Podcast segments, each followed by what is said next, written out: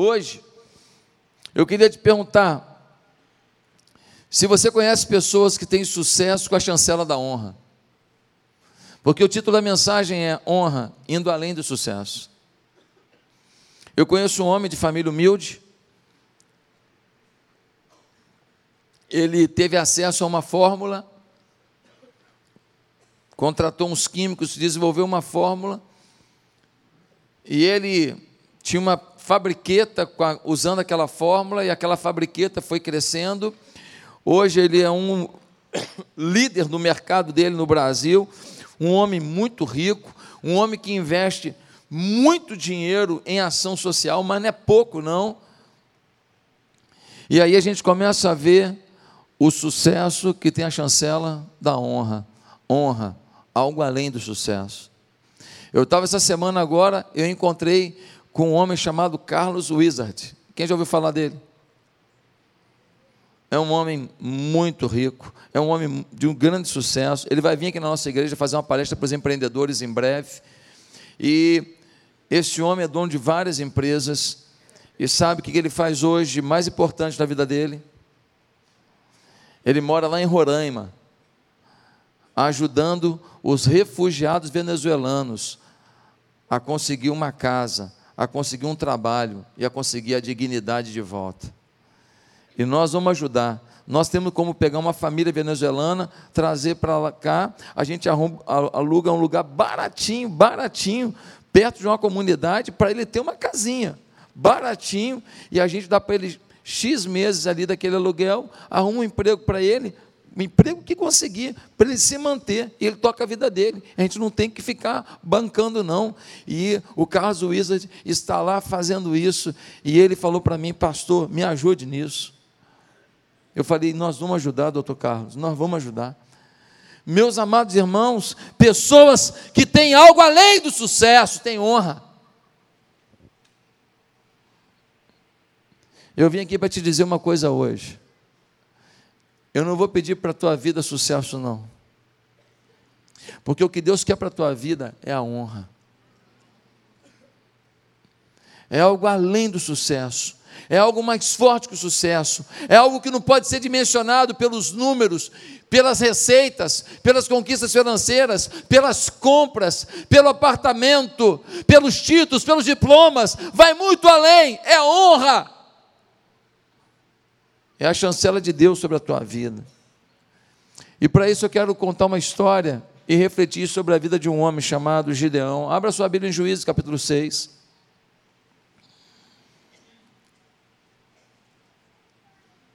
Enquanto você abre a Bíblia em Juízes 6, eu queria dizer que há muitas pessoas que talvez estejam me ouvindo aqui, ou vão me ouvir pela televisão ou pela internet, e essas pessoas, elas têm condição de pagar suas contas, elas têm condição de fazer uma viagem, elas têm condição de dar uma escola para os filhos, elas são muito abençoadas, mas talvez o que falte para elas é o que vai além das condições para bancar essas coisas. O que falta é a honra, ou seja, um sucesso que produz honra, um sucesso que as pessoas olham e falam assim: não é sucesso por acaso, não é sucesso de sem vergonhice, não é sucesso mentiroso, não é fake sucesso, é uma pessoa honrada no seu sucesso. Quem está entendendo? Está claro isso? Diz assim Juízes capítulo 6, leia comigo, iníciozinho. De novo, os israelitas fizeram o que o Senhor reprova, e durante sete anos ele os entregou nas mãos dos midianitas. Os midianitas dominaram Israel, por isso os israelitas fizeram para si esconderijos nas montanhas, nas cavernas e nas fortalezas.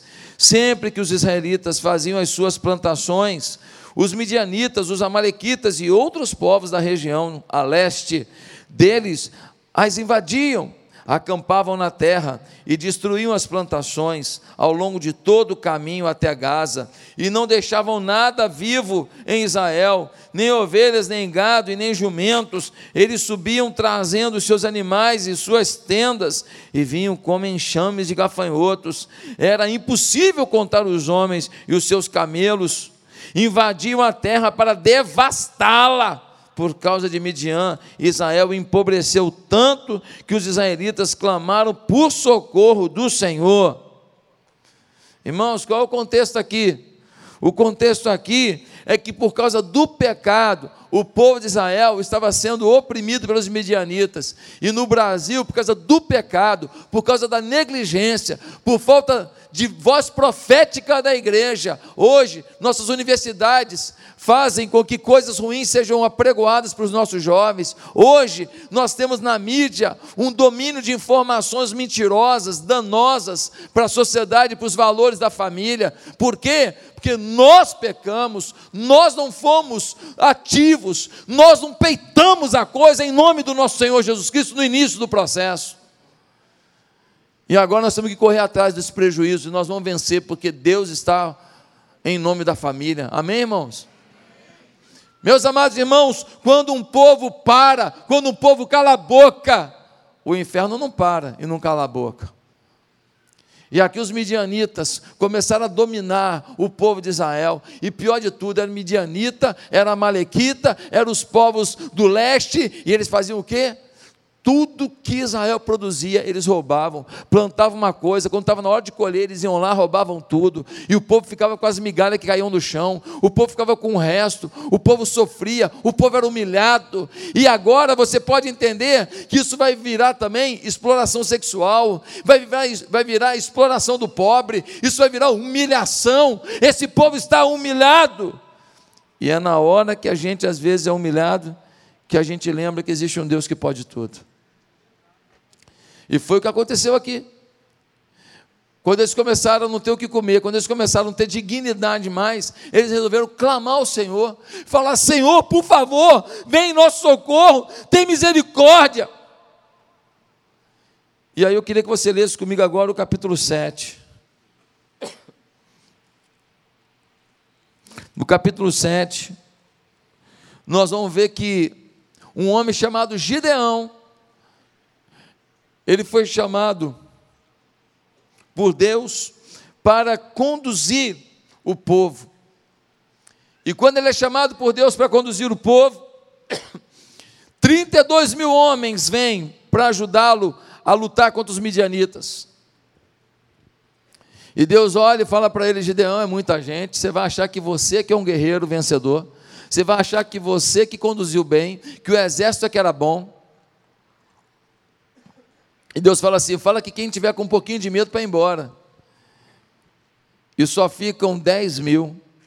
E ele fala: Senhor, com 10 mil para enfrentar esse povo todo dos midianitas é complicado, mas tudo bem, eu vou à luta. E Deus fala para ele: O Gideão ainda é muita gente com 10 mil, mesmo lutando contra 120 mil, você vai achar que você é o campeão, mas Senhor, 10 para 120, não tem como eu achar isso, é um absurdo se eu achar isso. Não, você não vai ficar com essa turma toda.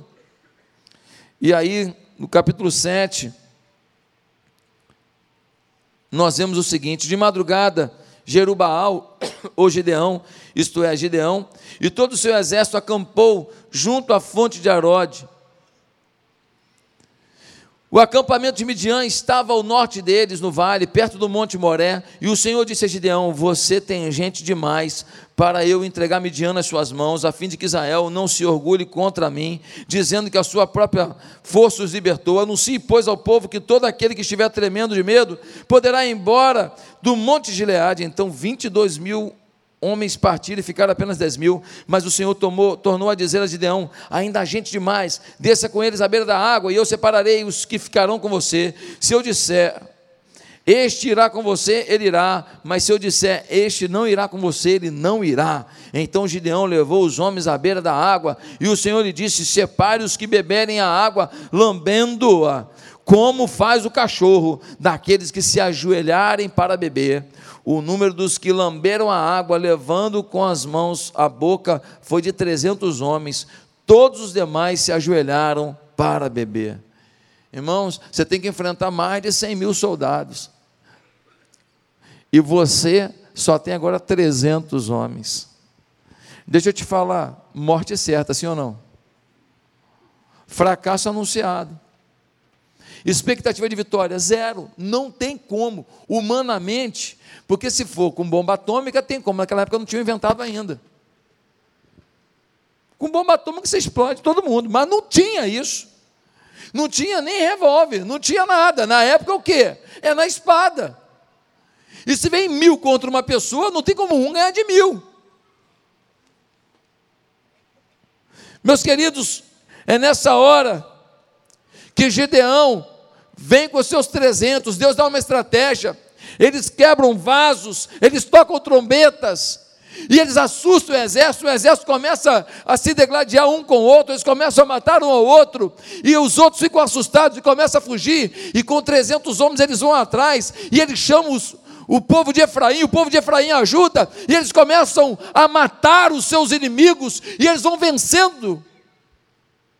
E Gideão liberta o povo de Israel da opressão dos midianitas, amalequitas e povos de derredor. E quando isso acontece, ele tem o um sucesso, sim ou não? Mas ele vai ter mais do que o sucesso. Porque no versículo, no capítulo 8, no versículo 22, a gente lê assim: Os israelitas disseram a Gideão: Reine sobre nós, você, seu filho e seu neto, pois você nos libertou das mãos de Midian. Ele não apenas é um guerreiro vencedor, ele não apenas é um general de guerra, ele agora é aclamado pelo povo como um rei. E o povo diz: reine sobre nós. Nós entendemos que Deus está com você, nós entendemos que você tem sabedoria, nós entendemos que você tem liderança, nós entendemos que você tem visão, nós entendemos que você está entregue a uma causa, e quando você está entregue a uma causa, essa causa vai prosperar, reine sobre nós. É mais do que sucesso, é reconhecimento do que está por detrás do sucesso. Não foi sorte, foi Deus na tua vida. Não foi por acaso, foi sabedoria que Deus te deu. Não foi de qualquer maneira, foi uma coisa arquitetada por um homem sábio, coerente, pé no chão, que está submetido a um Deus poderoso. Gideão, nós queremos a sua vida sobre nós, cuida da gente. Meus amados, nós temos várias lições nesse texto sobre honra, mas eu queria citar algumas para você hoje aqui. E hoje, como Dia dos Pais, a minha oração é que cada pai e cada mãe aqui possa experimentar essa honra, essa honra que só o Senhor pode nos garantir. E quais são as lições que eu tiro daqui? Primeira lição sobre o caminho da honra. Não há honra divina para quem apenas trabalha por objetivos pessoais. Não há honra divina para quem apenas trabalha por objetivos pessoais. Pastor, estou montando a minha empresa. Pastor, estou fazendo meu curso. Pastor, eu estou agora vendendo um negócio legal. Pastor, eu estou fazendo investimento. Você não está no caminho da honra. Se você só está fazendo alguma coisa para o seu sucesso pessoal, se você só está fazendo alguma coisa para você chegar onde você quer chegar financeiramente, ou no status que você pre pretende, ou na visibilidade que você quer ter, se você está em prol apenas de um objetivo que seja para você, para o seu eu, você não está no caminho da honra. Pode até estar tá no caminho do sucesso, da honra não. Pastor, mas como que é isso? Dá uma olhada. Versículo 11 do capítulo 6. Volta lá no capítulo 6. Olha o que Gideão estava fazendo da vida dele. Versículo 6. Então o anjo do Senhor veio e sentou-se sobre a grande árvore de Ofra, que pertencia ao Bezerrita Joás. Gideão, filho de Joás, estava malhando trigo num tanque de prensar uvas para escondê-lo dos midianitas. Então o anjo do Senhor apareceu a Gideão e lhe disse: O Senhor está com você, poderoso guerreiro. O Gideão estava lá, fazendo o quê? Malhando trigo. Aonde? Dentro de uma área de fazer uva. Por quê? Escondidinho. Não estava fazendo num lugar apropriado, porque os midianitas poderiam ver. Ele estava salvando um pouquinho de trigo para fazer um pãozinho para ele. uma vida limitada, uma vida que olha só para ele. Ele não estava produzindo para abençoar um monte de gente, ele não estava produzindo para poder dar pão para um monte de gente, está malhando aqui num lugar pequenininho, é o suficiente para fazer o pãozinho dele, para garantir o hoje, para garantir o estômagozinho dele, e olhe lá, da famíliazinha dele só. É nesse contexto que o anjo do Senhor aparece para ele. Há pessoas que confundem seu projeto terreno de vida com os projetos do reino. A honra só veio quando ele se envolveu no projeto de Deus para a vida dele. Tinha risco? Tinha risco. Tinha problema? Tinha problema. Tinha situação adversa? Tinha situação adversa. Tinha perseguição? Tinha perseguição. Poderia morrer? Poderia morrer, mas era o plano de Deus. Honra é para quem se arrisca com Deus. O que você quer dizer, pastor? Eu quero dizer que tudo que Deus quer fazer na sua vida envolve algum risco. Como assim, pastor? Se você não arrisca nada, para que fé? Se você só faz o que está ao alcance da sua mão, pegar aqui, pegar ali, pegar daqui, botar aqui, então não precisa de Deus, meu filho. Você faz sozinho. Deus quer salvar pessoas difíceis. Deus quer mudar situações complexas. Deus quer transformar o coração de gente que você acha que está acima do bem e do mal, que não vai ouvir ninguém porque é muito poderoso, muito rico, muito isso, aqui, mas você tem acesso e você chega e bota o dedo e fala. Essa semana eu tive a oportunidade de encontrar com o, o, o, o presidente do Supremo Tribunal Federal. E ele estava passando e eu parei na frente dele e falei: O senhor só vai dar contas a Deus do que fizeram aí, porque Deus permitiu que o senhor estivesse aí. Que Deus lhe abençoe. Com respeito, mas eu dei o meu recado para o presidente do nosso Supremo Tribunal, por quê? Por respeito, por respeito a ele, dizendo para ele: não se curve aos homens, Deus é que vai cobrar. O que, que, custa a gente ter autoridade e falar para qualquer pessoa, por mais importante que ela seja, o que Deus coloca no nosso coração? Meus amados irmãos, um grande comandante de aviação, comandante Rolim, fundador da TAM, o cara inovou na aviação.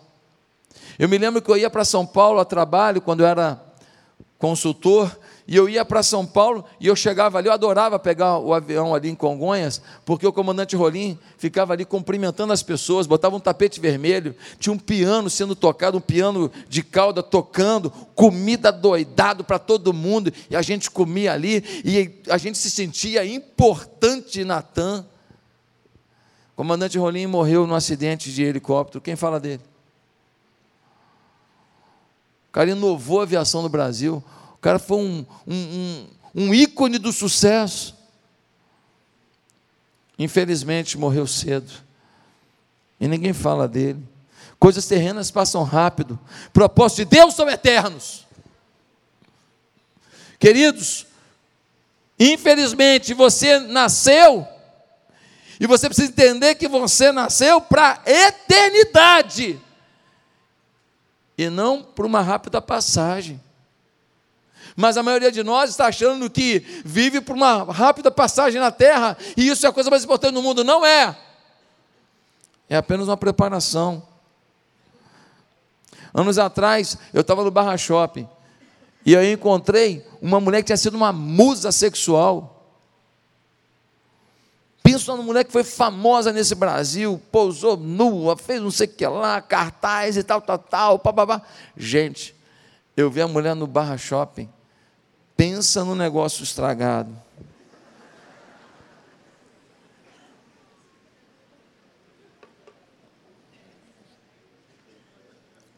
Tempo passa, amigo. E a poupança, a poupança Bamberinos continua numa boa. Aqui, tempo passa, amigo. Tempo passa. A musa murchou. Passa. Que tolice a gente achar que vai permanecer no status, na fama, tal. Hoje eu estou aqui falando para vocês, amanhã vai ter outra pessoa nesse púlpito. Seus filhos vão lembrar de uma, de uma fotinha, talvez, que você vai mostrar um dia. E olha lá, todo mundo passa. Segundo lugar. Qual é a segunda lição do caminho da honra? É que Deus não espera sua disponibilidade para que dê a você uma missão que o leve à honra. Deus não espera a sua disponibilidade para dar a você uma oportunidade para o caminho da honra. O que, eu estou querendo dizer? É que Deus pega a gente trabalhando. O cara estava lá malhando trigo, estava ocupado? Estava. O anjo apareceu do lado dele e falou assim: Eu tenho uma missão para você, valente. Qual a missão? Você vai libertar o seu povo. Está de brincadeira, anjo. Midianita, Malequita, essa turma toda, eles entram aqui, roubam tudo, eles são um cara tudo armado, forte, eles comem bem, eles comem whey protein, a gente não tem nem comida. Os caras estão tomando anabolizante, a gente não tem nem arroz com feijão. Você está de brincadeira? Como é que a gente vem peitar esses caras? Eles têm um exército montado, eles têm espada para todo mundo. Nós não temos nem equipamento. O senhor quer que eu lidere? E o anjo falou: se você está esperando que eu conte com um desocupado para fazer essa obra, você está enganado. É você que está aí trabalhando, é você que está aí malhando o trigo, é você que está lutando pela sobrevivência, é você que não está se entregando, é você que eu vou usar. Algumas pessoas falam assim: eu sou muito ocupado. Deixa os desocupados da igreja fazer a obra. Deixa o pessoal que não faz muita coisa. Deixa o pessoal que é aposentado fazer a obra. Quem diz que Deus está querendo contar só com quem está com mais tempo disponível? Meus irmãos, numa fase da minha vida, eu só fazia faculdade. Eu fazia informática lá na PUC. E aí eu decidi ir para a academia. Eu tinha meus 17 anos, fui para a academia, esculpi esse corpinho que você está vendo. E eu fui para a academia. E sabe o que acontecia? Eu acordava, tomava café, ia para a academia. E as minhas notas no primeiro semestre, ó, igual ao salário do professor Raimundo, né? Ó, ó, nota michuruca, nota michuruca. Aí no segundo ano, eu comecei a estagiar. Eu pegava oito da manhã, eu largava às 15 horas do estágio. 16 horas eu entrava na faculdade, estudava até às 10 e meia da noite. Sabe o que aconteceu? Minhas notas foram tudo lá para cima. Sabe o que aconteceu? Eu me tornei monitor da principal cadeira da faculdade. Sabe o que aconteceu? Eu fui honrado. Sabe o que aconteceu? As portas se abriram. Sabe o que aconteceu? Eu passei a ser aluno top. Sabe por quê? Porque aumentou meu nível de comprometimento. Aumentou meu nível de responsabilidade. Quando eu fui trabalhar, eu vi que lá no trabalho prevalecem os fortes. Avançam os determinados.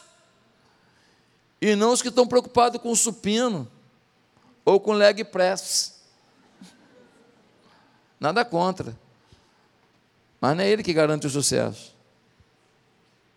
Meus amados irmãos, há coisas que ou você faz naquele tempo ou nunca mais fará. Por exemplo, ver o crescimento dos filhos. Eles crescem.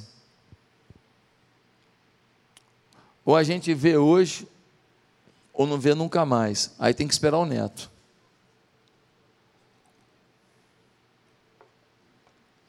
Você tem que fazer hoje o que Deus está te chamando para fazer hoje. Se o doutor Wizard pode estar tá lá cuidando de refugiado, com tantas empresas que ele é dono, Mundo Verde, Topper, Rainha, um monte de empresa, eu te garanto que você pode fazer muito mais pelo reino de Deus. E você tem que parar de historinha. Ah, não, é porque eu estou arrumando a minha vida, estou organizando a minha vida. Ah, não, é porque eu estou fazendo um curso, não sei o que lá. Meu irmão, se a gente quiser fazer a obra de Deus, a gente faz. E aonde a gente está, a gente multiplica a glória de Deus, a gente abençoa todo mundo, a gente convida para a igreja, a gente leva para a célula, a gente faz uma reunião de estudo bíblico lá na faculdade, lá no trabalho, na hora do almoço. Gente, vamos almoçar junto aqui um dia, toda quarta-feira, para a gente falar das coisas de Deus, enquanto a gente almoça. Todo mundo vai para o mesmo restaurante, senta na mesinha já reservada, senta ali enquanto come, você faz uma palavra de Deus, apresenta alguma coisa, lê um texto bíblico, faz um comentário. Só não evangeliza quem não quer, só não pastoreia quem não quer. Agora nós estamos com o desafio da casa de paz. Cada um aqui abrir um casa de paz, pelo menos. Um casa de paz. Como é que faz? Chega para a pessoa e fala: Olha, eu estou aqui, queria te falar uma coisa. Tem uma campanha pela paz na minha igreja. E nós estamos escolhendo dois mil lares para fazer uma oração pela paz, para que Deus traga paz na área da vida da pessoa que precisa de paz. Pode ser na vida financeira, no casamento, seja o que for. E eu amo tanto você que eu escolhi a sua casa. Posso fazer na sua casa? Mas como é que é isso? Durante sete semanas, eu vou estar uma vez por semana na sua casa por 30 minutos. E eu vou ler um texto bíblico, eu vou ler alguns comentários desse texto bíblico e depois eu vou orar pela paz na sua casa. O seu pedido mais importante, aquilo que você mais precisa. E eu vou pedir que Deus traga paz e que Deus traga um milagre sobre a tua casa. É só isso. Meia hora só? É. Sete semanas? É. No dia que eu quiser, é, no dia que você quiser, que eu puder também. A gente vai arrumar um horário aqui. Se for terça-feira, terça-feira, sete da noite. Terça-feira, sete não. Se for quinta-feira, seis e meia da, da, da noite, seis e meia. A gente combina. Quem aqui não pode fazer um casa de paz? É só entrar no site da igreja, no aplicativo da igreja, você abrir hoje um casa de paz. Você liga para uma pessoa agora à tarde e fala: Fulano, pensei em você. Eu queria uma vez por semana orar com você pedindo paz sobre a tua casa, porque Deus colocou no meu coração, eu amo você. É a campanha de paz lá da igreja, e eu estou querendo orar pela tua vida. Posso? Quem que não pode abrir um casa de paz aqui, gente? Ah, eu acho que ninguém vai querer. Ah, meu irmão, eu acho que vai ter gente ligando. Não pode vir aqui na minha casa também, não? Eu soube que você vai fazer na casa do fulano. As pessoas estão desesperadas pela paz. Se a gente não fizer, é porque a gente não quer. Eu queria te desafiar que todo mundo aqui abrisse um casa de paz essa semana. Amém, irmãos? Amém? Você vai entrar no aplicativo, você vai abrir até amanhã isso. Vai entrar no aplicativo da igreja, no site da igreja, vai abrir um casa de paz. Quiser mais informação, liga aqui para a igreja. Pede para falar com a Mariana. Pede informação para o seu pastor de rede. Nós vamos junto, amém? Em terceiro lugar, uma terceira lição sobre o caminho da honra é que nós não teremos honra divina enquanto não superarmos o espírito de covardia. Meus irmãos, infelizmente, Deus não tem feito coisas muito fortes e grandiosas na nossa vida, na nossa vida empresarial, na nossa vida financeira, na nossa vida de estudos, na nossa vida de concurso público. Eu estou olhando aqui para um monte de gente que podia ser promotor de justiça, podia ser juiz federal, Podia ser defensor público, mas você não estudou porque não quis. Era você ia ser aprovado. Mas você decidiu não ser parte da solução desse país. Estou vendo um monte de gente aqui que tem tudo para arrebentar, para avançar, para conquistar. E eu queria te pedir, seja essa pessoa vencedora, passe nesse concurso. Leve justiça para onde a injustiça passou a reinar. Jovens, sonhem, sejam professores universitários top, com doutorado em Harvard. Pastor em Harvard, em Harvard. Um dia desse alguém falou: Pois é, o Bill Gates não terminou a faculdade. O, o cara da Apple lá, o Steve Jobs, não acabou a faculdade. O Zuckerberg lá do Facebook não acabou a faculdade. Aí o pai falou: É mesmo, filho? É. Pois isso que eu não vou fazer faculdade, não, pai. Os caras são tudo bilionários e não acabaram a faculdade. Ah, é? E aí o pai falou para ele: só tem um detalhe. Qual o detalhe? Onde é que os três estudavam mesmo? Ah, em Harvard. Ah, em Harvard. Meu filho, um ano em Harvard vale por 10 anos em qualquer faculdade esquina dessa aí. Então, filho, passa para Harvard, depois tu abandona a faculdade.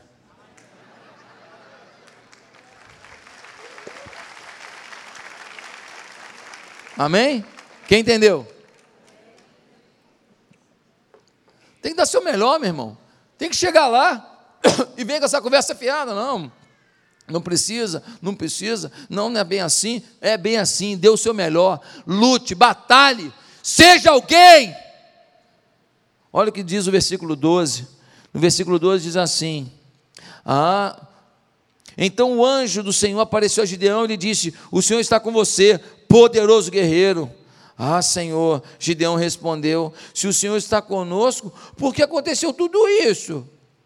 Onde estão todas as suas maravilhas? Olha só, já estou tá, chorando.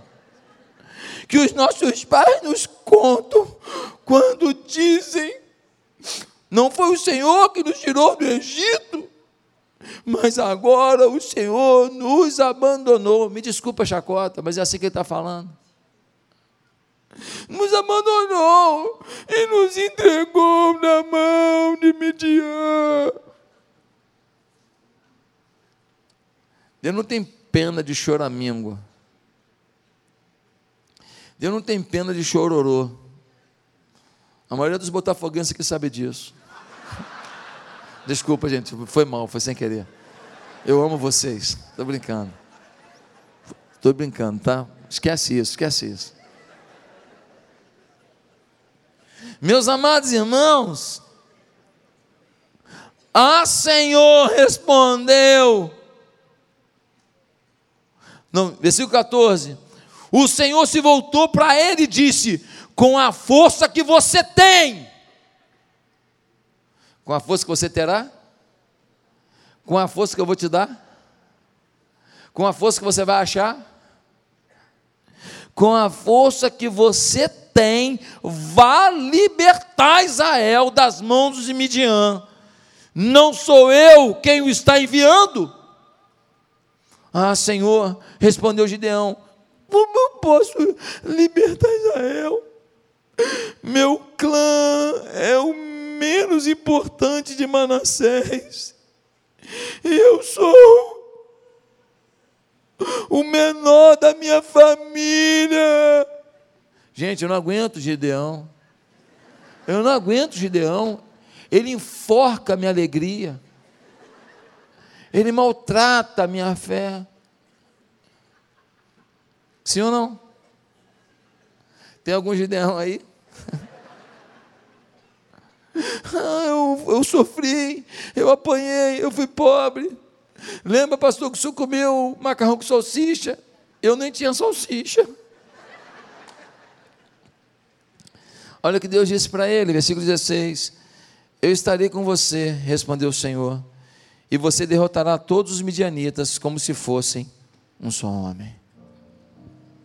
Coragem, irmão, valentia. Deus fala para ele: você vai vencer com o que você tem. Você já tem dentro de você tudo o que você precisa para vencer, meu irmão. Só que tem alguém que sabota teu sucesso. Responda assim: eu. Só tem alguém que sabota teu sucesso.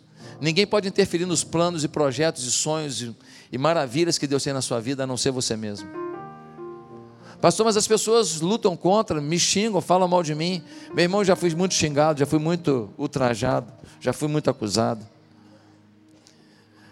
Não seja nada, não fale nada, não faça nada, que todo mundo deixa você no nada. Mas faça alguma coisa, seja alguém, realize alguma coisa, e você vai achar crítico de plantão sobre a tua vida. Mas quem faz o teu sucesso é você e Deus.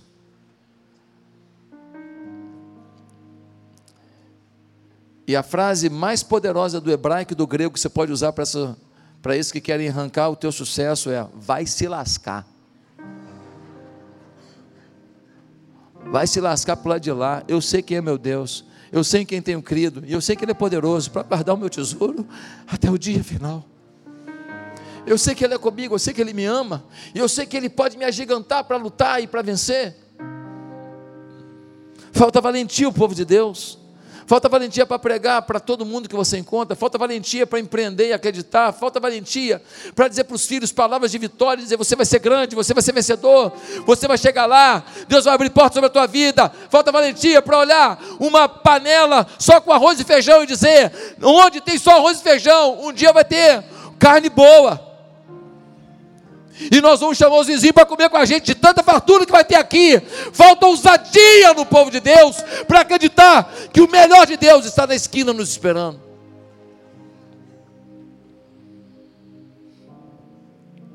A gente fala, vamos encher o Maracanã, a gente fala assim, vamos fazer no quintal mesmo. Quando eu cheguei para essa igreja, como eu escutava isso? Gente, vamos sair daqui. Não dá para ficar nessa escola suja, não. Ó, se a gente sair daqui, depois vai querer voltar e vai ter outra igreja já aqui. Nós vamos perder a vaga. Vaga. A gente fala, vamos fazer um churrasco evangelístico para 500 homens num resort, para levar os empresários todos. Ah, não vai poder levar alguém que não pode pagar, então é melhor não fazer. Meu Deus, se a gente levar os 500 empresários para o resort e eles se converterem, eles vão dar emprego para todo mundo aqui poder ir no próximo. Visão! Visão! Para de mimimi e tenha visão! Ontem uma moça falou aqui, se batizou ontem, uma dos, das 211 que se batizou ontem, disse: Eu olhava para o pastor e eu ficava pensando, é, eu acho que ele só, só quer saber das pessoas que têm dinheiro. Ele não vai olhar para mim. Nunca tinha falado comigo. Eu te pergunto, quem que bota isso na cabeça dela? Fala para mim. Quem? Quem? Pô, você não sabe o nome dele não? Quem? Didi, pô. Diabo. O diabo. Eu fico ali na porta. Ó. Você não fala comigo, você tem que almoçar, né? Ninguém me chama para comer mais pizza depois do culto da noite. Não quer esperar uma hora, eu até te entendo. Até te entendo. Meus amados irmãos, tenha otimismo, seja valente. Vai para dentro, acredita em você, mete bronca nesse negócio. Avaliou, pediu a Deus, pediu orientação de um e de outro, ouça um, ouça outro. Achou que está mais ou menos alinhado, a coisa mais ou menos organizada. Ó, arregaça a manga, vai para dentro. Vai para dentro, é contigo. E bota Deus nesse negócio. Glorifica a Deus nesse negócio. Em último lugar, para a gente acabar. No caminho da honra eu aprendo que o segredo de uma vida honrada por Deus é despir-se de si mesmo para ser revestido do Espírito Santo. Sabe por que Gideão ele foi tomado de uma ousadia, com 300 ele peitou 120 mil, sabe por quê? Sabe por quê? Porque ele foi tomado por uma coisa que é muito maior do que o medo dele. Ele foi tomado por uma coisa que é muito maior do que as limitações dele. Ele foi tomado por uma coisa que é muito maior do que o raciocínio sabotador dele, ele foi tomado pelo Espírito Santo.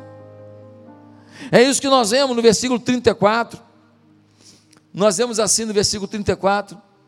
Diz assim: Então o Espírito do Senhor apoderou-se de Gideão. Oh, aleluia!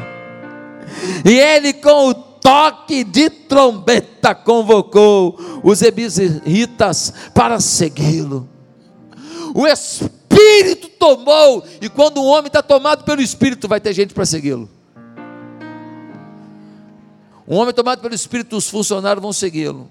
A família vai segui-lo. Pessoas vão segui-lo.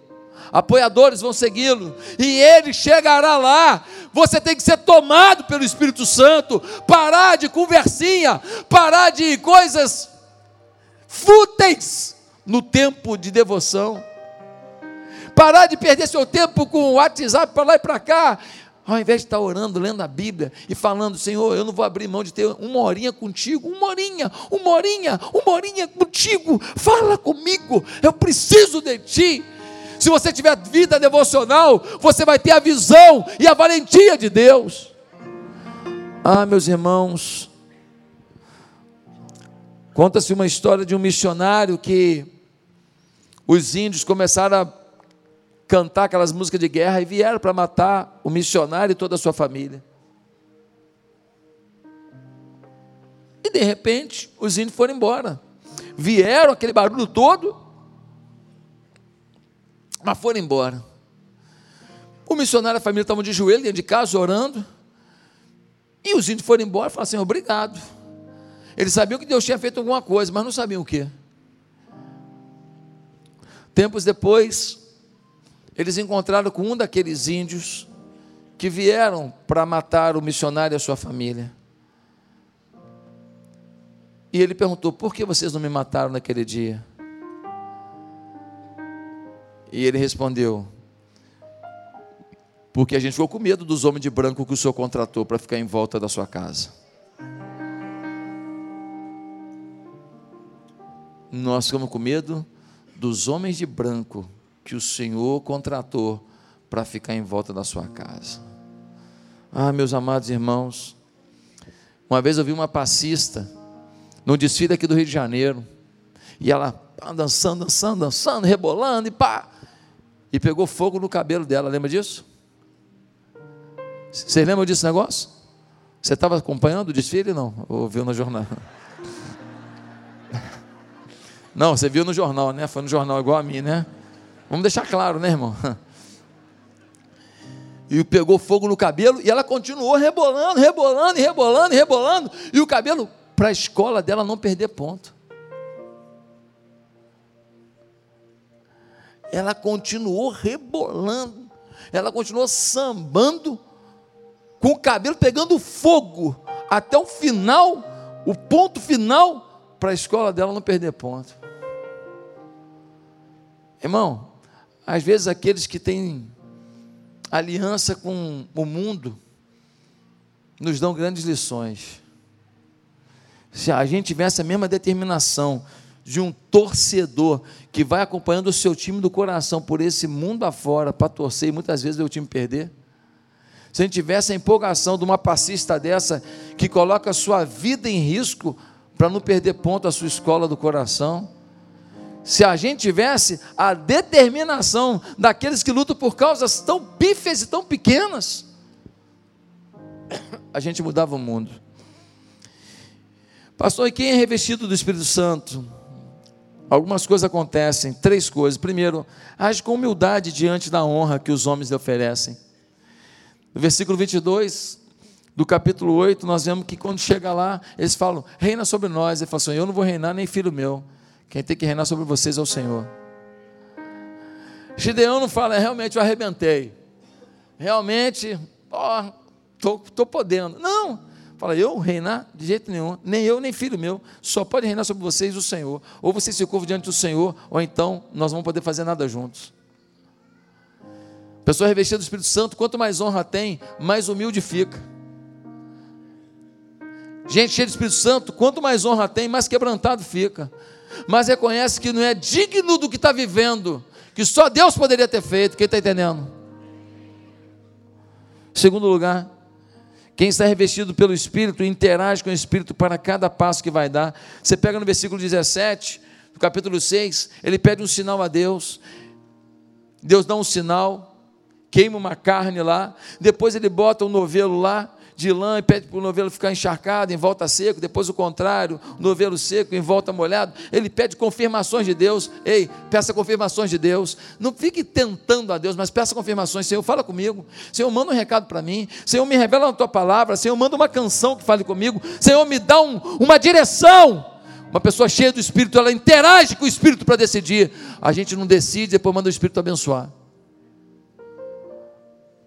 Terceiro lugar e último, quem está revestido do Espírito crê em vitória em qualquer batalha. Crê em vitória em qualquer batalha. Gideão foi para uma batalha perdida. Milhares contra trezentos. Mas quando a gente está com o Espírito Santo, a gente olha para os milhares e fala: não são páreo para aquele que me convocou. Qual é a tua luta? Qual é a tua dor? Qual é a tua perda? Qual é a tua aflição? Qual é a tua mágoa? Qual é teu sonho frustrado? Qual é teu sonho enterrado? Você nem quer pensar nele mais. Deus te trouxe aqui hoje para você fazer o caminho da honra, indo além do sucesso.